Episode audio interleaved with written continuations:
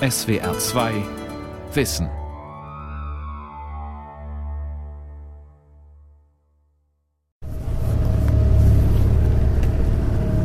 Hier vor uns sehen wir jetzt eben das höchste Holzhochhaus Deutschlands, das Gajo und die Bundesgartenschau, die dann hinter diesen Gebäuden stattfindet. Und das äh, ist, glaube ich, sehr gelungen. Wir stehen hier auf dem Neckaruferpark und wenn man sich das jetzt im Frühling oder im Sommer vorstellt mit blühenden Pflanzen ne, und belebt durch Besucher, dann glaube ich, wird es eine ganz tolle Geschichte. Dabei ging es uns gar nicht darum, jetzt Rekorde zu brechen und direkt die Hochhausgrenze zu knacken. Aber solche Projekte bringen natürlich den Holzbau als solchen sehr große Schritte voran. Und da sind wir natürlich stolz, dass wir das gemeinsam mit der Stadtsiedlung Heilbronn errichten konnten und dann noch auf so einem schönen Gelände wie für die Bundesgartenschau 2019. Häuser aus Holz. Ein Baustoff schützt das Klima. Eine Sendung von Helmut Nordwig. Vor ein paar Wochen war das Bundesgartenschaugelände in Heilbronn noch Baustelle. Ein Großprojekt. Auf einem ehemaligen Industriegelände wurde für die Schau alles komplett umgestaltet und begrünt, erzählt Dominik Buchter, Geschäftsführer der Stadtsiedlung Heilbronn, einer kommunalen Wohnungsbaugesellschaft. Also der Neckar war ursprünglich nur bis Heilbronn schiffbar. Und insofern war dann hier auch äh, der Umschlagplatz für zahlreiche Waren, die dann eben auf dem Landweg weiter transportiert wurden. Und so sah das gesamte Gebiet vorher auch aus. Und wenn Sie sehen, was jetzt heute daraus geworden ist, dann ist es ein sehr hochwertiges Quartier in einer hervorragenden Lage, direkt am Neckar gelegen. Wer von der Stadtmitte kommt und den Fluss überquert, steht vor einer Häuserzeile. Lauter neue Gebäude, vier bis sechs Stockwerke hoch und keines so wie das andere. Manche sind teilweise schon bewohnt, andere noch im Rohbau. Besonders fleißig werkeln die Arbeiter am markantesten Bauwerk, einem zehnstöckigen Holzhaus. Dominik Buchter erklärt, warum die Bundesgartenschau Wert auf den Baustoff Holz gelegt hat.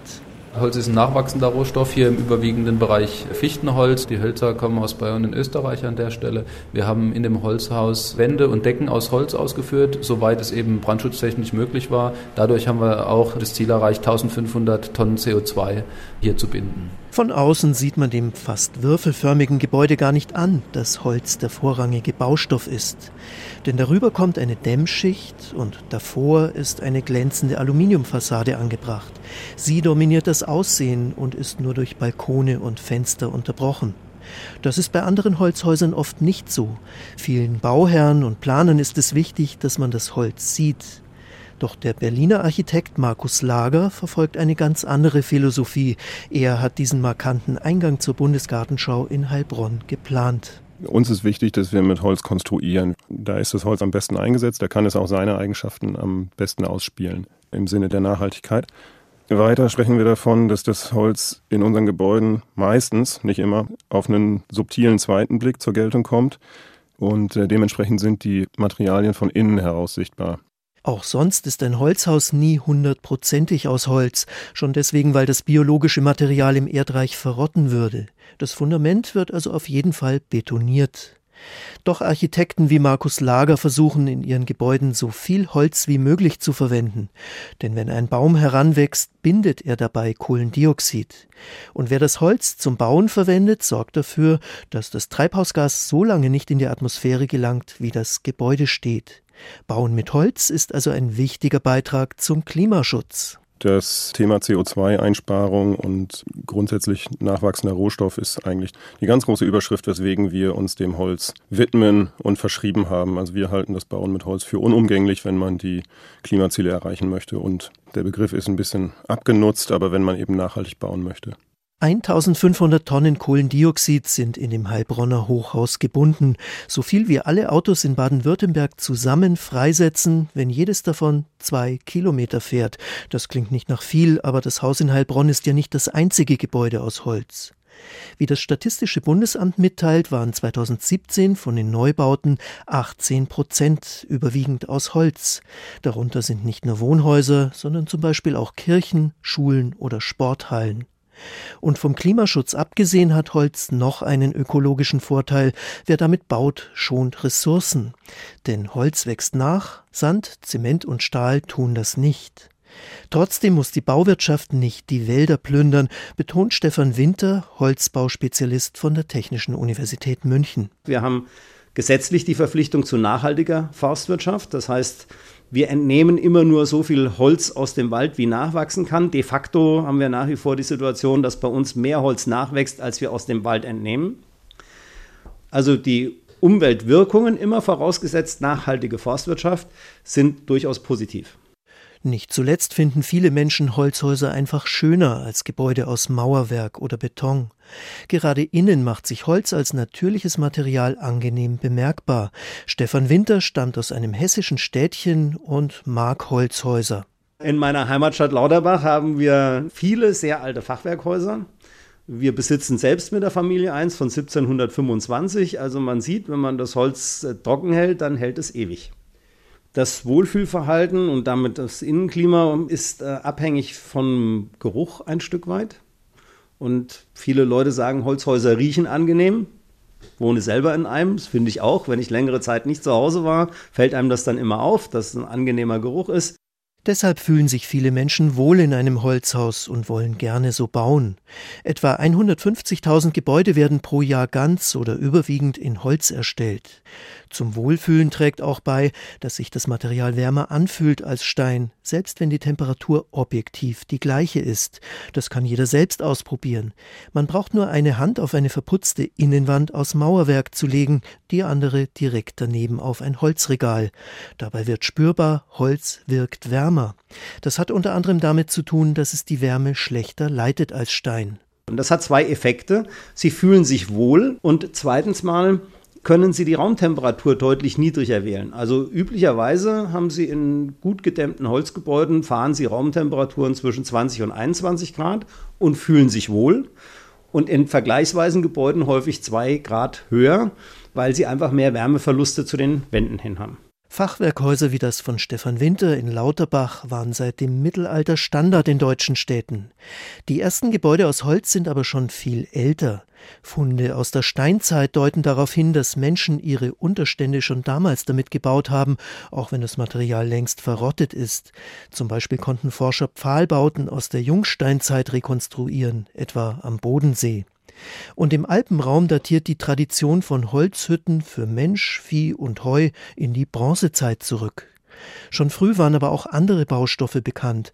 So ist das römische Pantheon aus Beton und Steinbauten gab es ebenfalls schon in der Antike. Womit Menschen gebaut haben, hing immer davon ab, welche Materialien verfügbar waren. So ist auch zu erklären, warum Holz bei uns gegen Ende des 18. Jahrhunderts kaum noch zum Bauen verwendet wurde. Deutschland war praktisch entwaldet. Seitdem wachsen die Wälder wieder. Heute gibt es mehr davon als im Mittelalter. Und deswegen wird auch wieder viel mit Holz gebaut.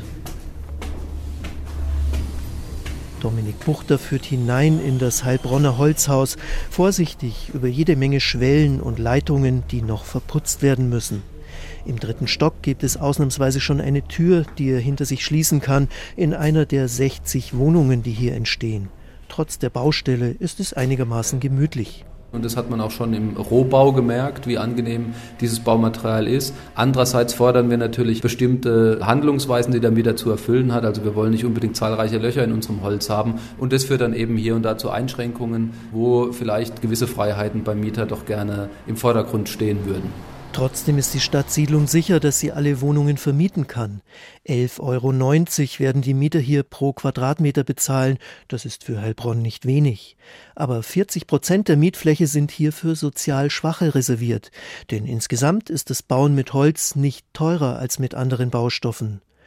Die Wohnungen haben meist zwei Zimmer und oft reichen die Fenster bis zum Boden, so wie hier. Die Außenwand ist aus hell lasiertem Holz, man sieht gut die Struktur des natürlichen Materials. So eine Wohnung entsteht aber nicht hier auf der Baustelle, erklärt Dominik Buchter. Die Vorfertigung spielt eine sehr große Rolle. Die Bauelemente kommen äh, vorkonfektioniert auf die Baustelle und ein Geschoss äh, wurde hier in circa einer Woche realisiert. Also inklusive Decke, Wände und dann auch unserer eingeschobenen Bäder, die wir auch vorproduziert hier angeliefert bekommen haben. Man muss sich das vorstellen. Ein ganzes Bad mit Dusche, Toilette und Waschbecken, fertig gefliest, hängt am Kran und wird vorsichtig dorthin buxiert, wo es hingehört. Dann schließen Arbeiter nur noch die Leitungen an und das war's. Ganz anders im konventionellen Bau, wo gerade bei den Bädern mehrere Gewerke nacheinander arbeiten. Maurer, Elektriker, Fliesenleger und Sanitärinstallateur, was entsprechend lange dauert. In Heilbronn haben die Arbeiten rund um den zehnstöckigen Treppenhausturm erst Anfang Januar begonnen und im April ziehen schon die Bewohner ein. Der Architekt Markus Lager. Das ist sehr sportlich. Das ist natürlich ein weiteres großes Potenzial des Holzbaus. Die Elemente werden vorgefertigt, das heißt, ein Teil der Bauzeit wird in die Werkshalle verlegt und die Zeit auf der Baustelle ist dann eben dementsprechend kürzer. Attraktiv ist das vor allem dort, wo es schnell gehen muss, weil während der Bauzeit zum Beispiel eine Straße gesperrt wird oder Parkplätze wegfallen. Auf der anderen Seite erfordert dieses Verfahren, dass Architekten sehr präzise planen und Zimmerleute die Holzelemente ebenso genau fertigen, denn Korrekturen sind auf der Baustelle kaum noch möglich. Da geht es um Millimeter. Man muss viel Kenntnis über die Fertigungsprozesse und Fügungsprozesse und Möglichkeiten, Eigenschaften des Holzes als Konstruktionswerkstoff mitbringen. Das ist natürlich eine Sache, die zielt ganz klar in Richtung der Ausbildung.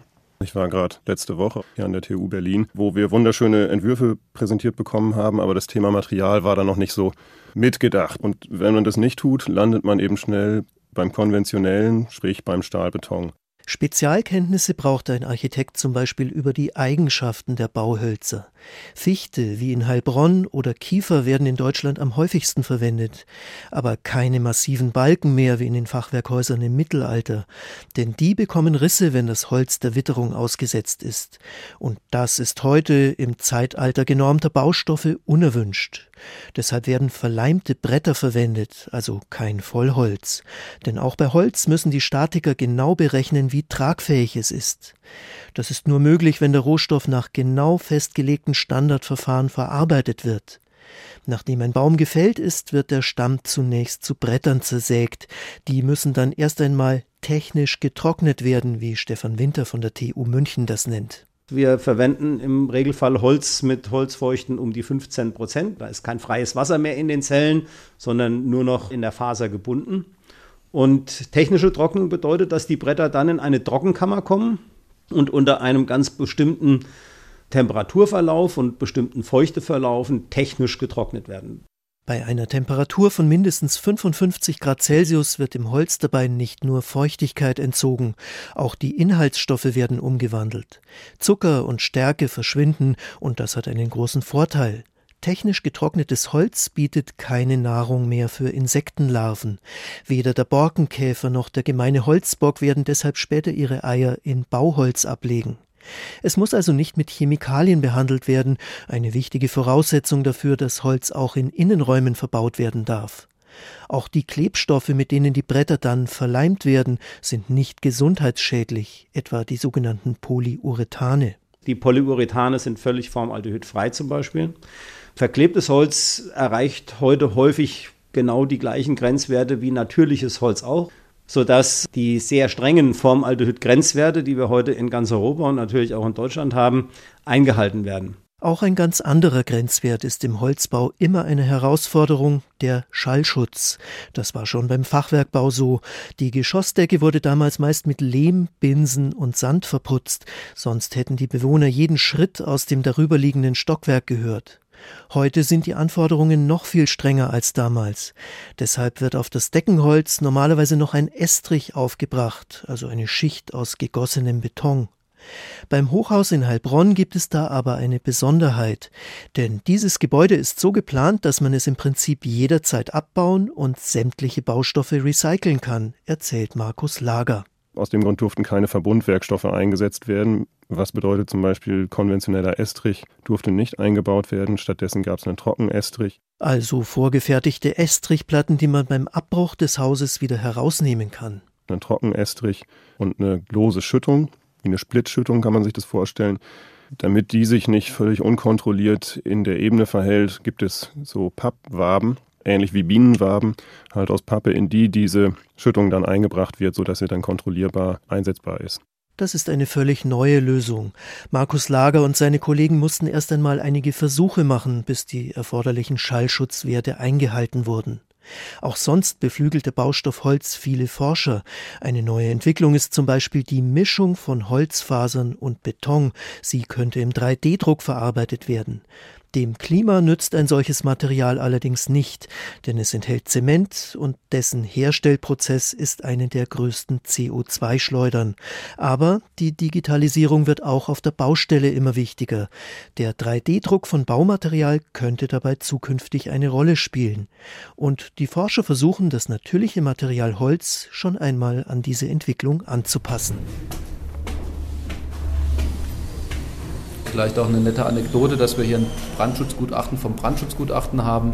Erzählt der Geschäftsführer der Stadtsiedlung Heilbronn, Dominik Buchter, auf dem Weg nach oben im Treppenhaus des höchsten Holzhauses in Deutschland. Da sieht man einfach auch, dass wir uns im experimentellen Bauen bewegen und uns mit neuen Fragestellungen beschäftigen mussten. Im Prinzip haben wir ein Brandschutzgutachten gehabt, das den Brandschutz festgestellt hatte. Und es war einfach notwendig durch die Behörden, dass nochmal eine Stellungnahme zu diesem Brandschutzgutachten eben kommt. Das Treppenhaus ist der Kern des Gebäudes und besteht aus Stahlbeton. Das ist wegen des Brandschutzes so. Die Leitern der Feuerwehr reichen nämlich nicht bis in die obersten Stockwerke. Das ist die Definition eines Hochhauses. Deshalb gibt es ein ganz besonderes Brandschutzkonzept. Entwickelt hat es Dirk Kruse, Inhaber eines Braunschweiger Ingenieurbüros. Er wirft ein häufiges Vorurteil über Bord, dass Holz als Baustoff brandgefährlich sei. Das Holz brennt, ist unbestreitbar so. Im baulichen Brandschutz ist das Brandverhalten des Baustoffes allerdings von untergeordneter Signifikanz, da entscheidend ist, wie lange so ein Tragwerk seine Funktion erhalten kann. Im vorliegenden Fall muss das Gebäude also 90 Minuten Feuerwiderstand aufweisen und das lässt sich auch mit Holz trotz seines Brandverhaltens realisieren. Auch ein Holzhaus kann man so bauen, dass die tragenden Teile noch stehen, wenn die Feuerwehr einen Brand sicher gelöscht hat. Fachleute gehen davon aus, dass das nach 90 Minuten der Fall ist.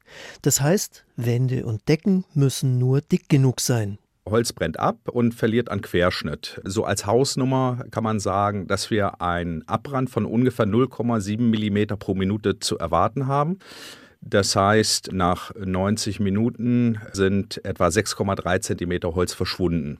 Und wenn die Hölzer gut 6 cm dicker sind, als es wegen der Tragkraft nötig wäre, sollte das Gebäude auch noch nach eineinhalb Stunden eines Brandes stehen bleiben. Das ist in der Praxis auch so, vielfach nachgewiesen, auch über Brandversuche.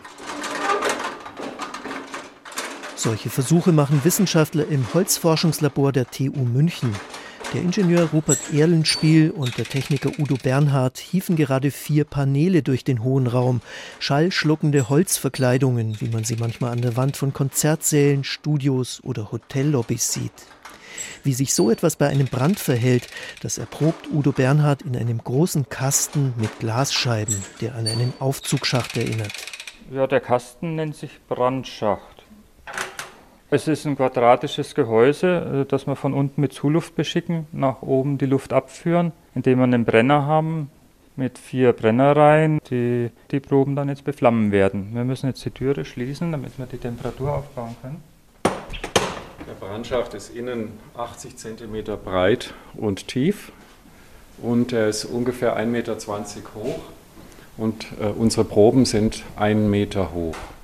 Und es werden vier Proben auf einmal in diesen Brandschacht hineingegeben, sodass man dann auch gleich einen Mittelwert hat und dadurch eine höhere Sicherheit für das Ergebnis bekommt.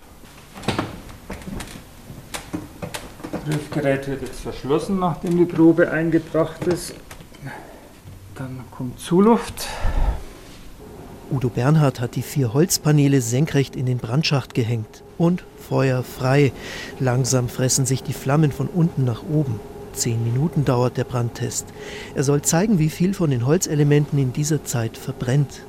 Dann lassen die Fachleute noch ein paar Minuten den Rauch abziehen, erklärt Rupert Erlenspiel. So, jetzt können wir das Produkt rausholen aus dem Brandschacht. Der Rauch sollte einigermaßen aufgehört haben.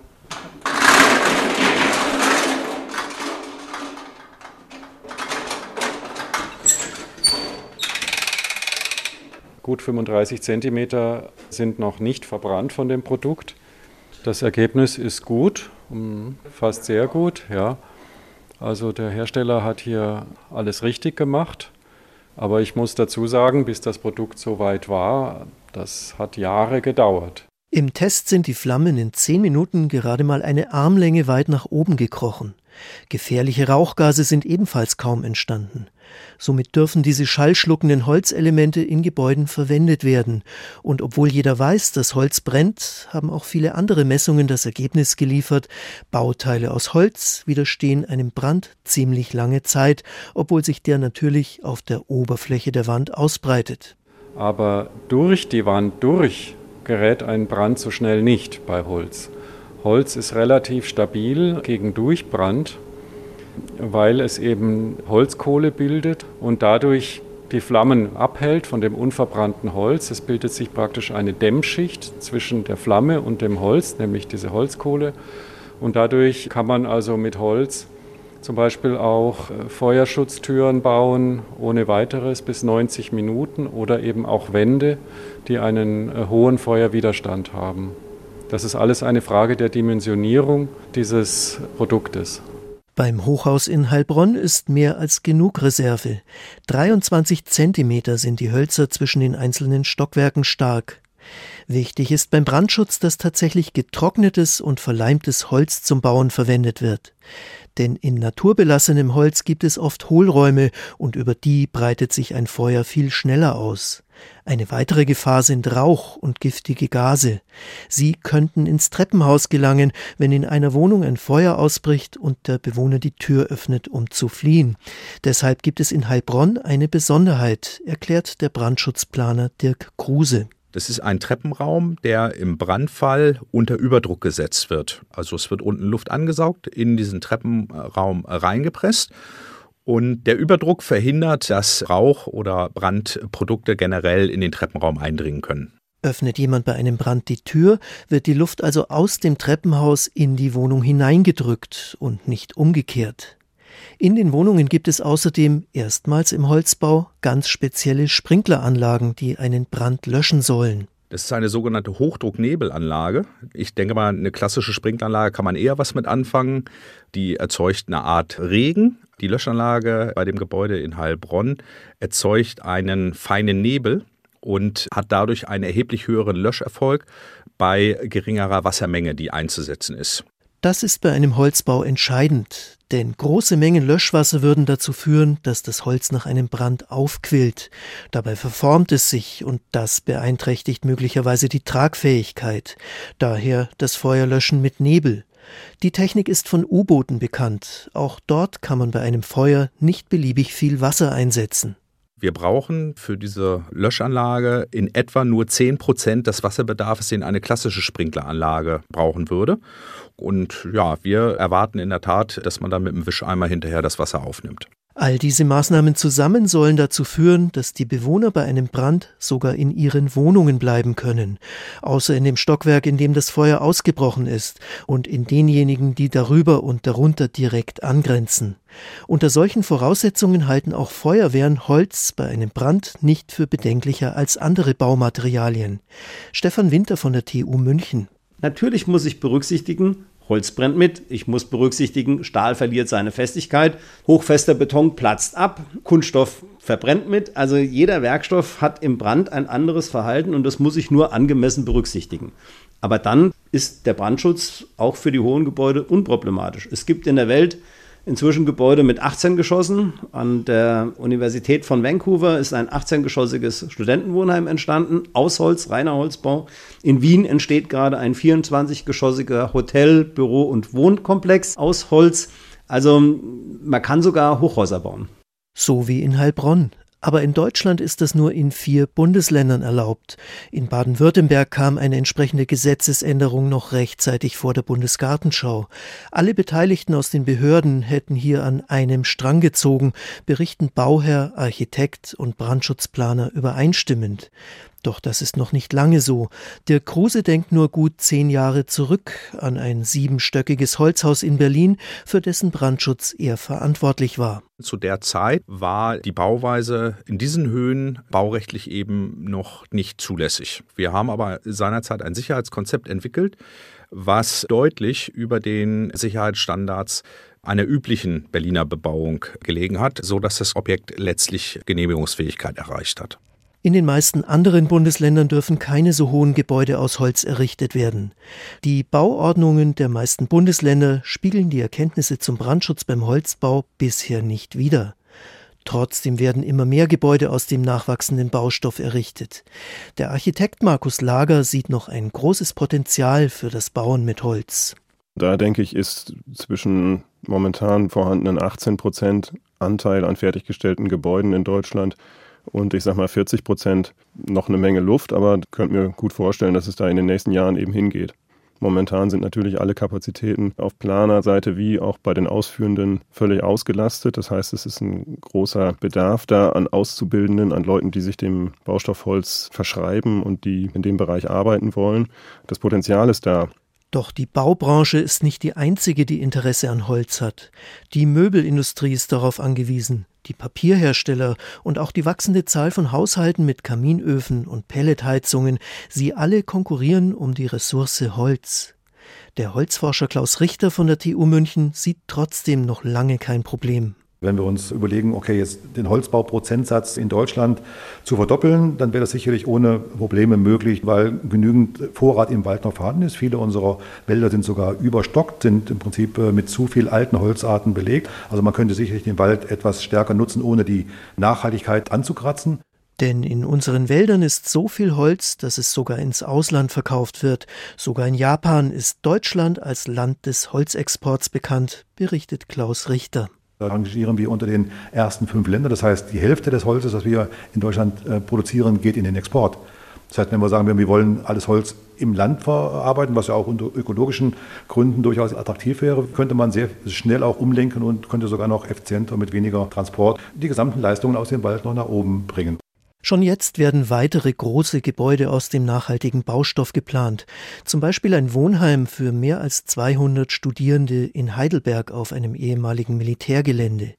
Oder mehrere Schulen aus Holz, zum Beispiel in Leipzig, Darmstadt oder Diedorf bei Augsburg.